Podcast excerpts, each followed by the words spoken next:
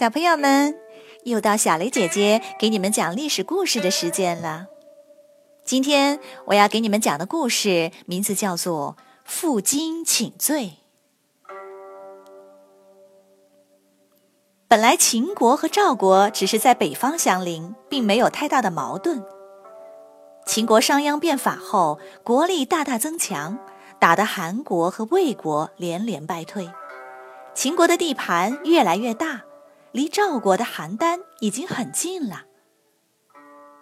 蔺相如完璧归赵后，秦昭王对赵国很不满，连着打下赵国的好几座小城。可赵国也不是好欺负的，赵国的骑兵天下闻名，赵国的大将廉颇是人人都害怕的勇猛将军，大家摩拳擦掌，准备跟秦国战斗。这时，局势风云突变，南方的楚国开始向秦国进攻，不但夺回了黔中，还攻下了巴郡，占领了秦国一大片土地。对付楚国成了秦国的首要任务。秦国虽然强大，但也不敢同时跟两个国家打仗。于是派人请赵惠文王到渑池和谈。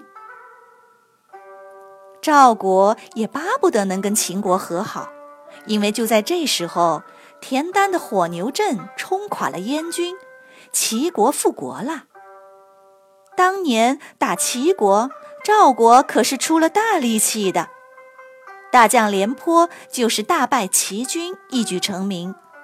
所以赵国很紧张，盯着齐国的一举一动，生怕他来报仇。现在秦国来邀请和谈，当然很高兴。可是赵惠文王还是有些害怕。渑池虽然在函谷关外，但也是秦国的地盘。以前楚怀王就是在和谈时被秦国抓走了。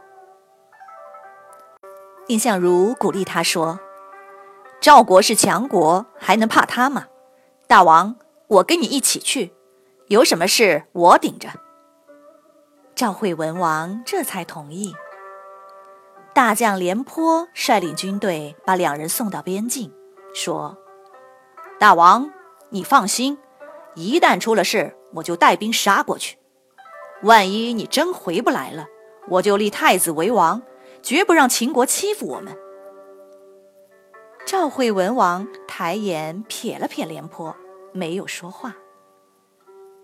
渑池会上一切顺利，双方签订了合约，表示要互相友好。然后举行宴会。秦昭王说：“听说赵国的琴不错，请赵王弹琴，大家高兴高兴吧。”赵惠文王心里很不情愿，但不好发作，只好胡乱弹了两下。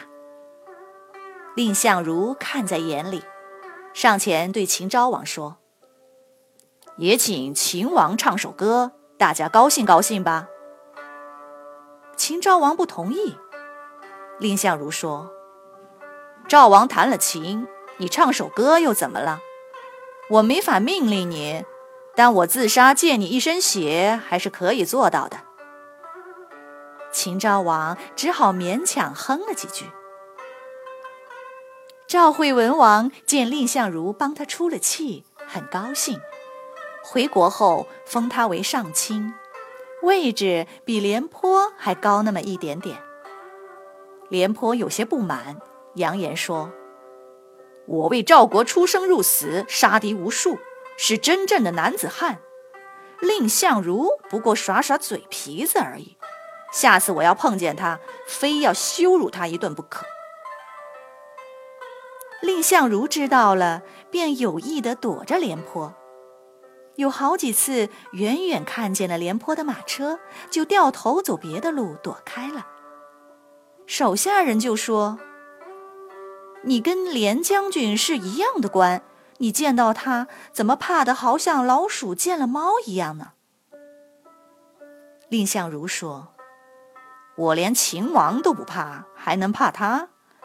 我是怕见了廉将军，两人争吵起来，大家会以为出了乱子，不能安心生活。别国也会盘算着打赵国的主意，我不能为了一时痛快不顾国家呀。廉颇听说了，羞得满脸通红。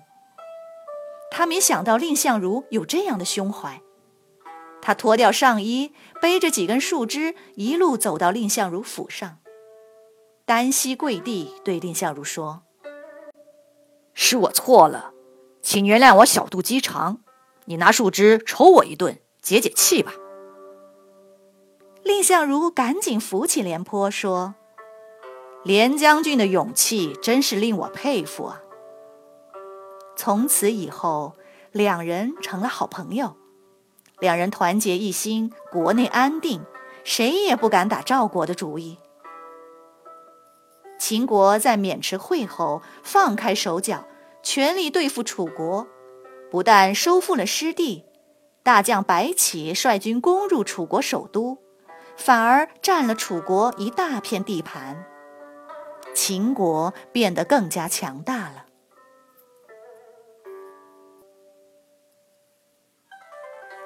小朋友们，今天的故事就讲完了。你来说一说，你觉得廉颇为什么要负荆请罪？蔺相如为什么会佩服廉颇呢？如果你有答案，请进入公众号，直接用语音回答哦。好的，小朋友们，那我们下一个故事再见喽。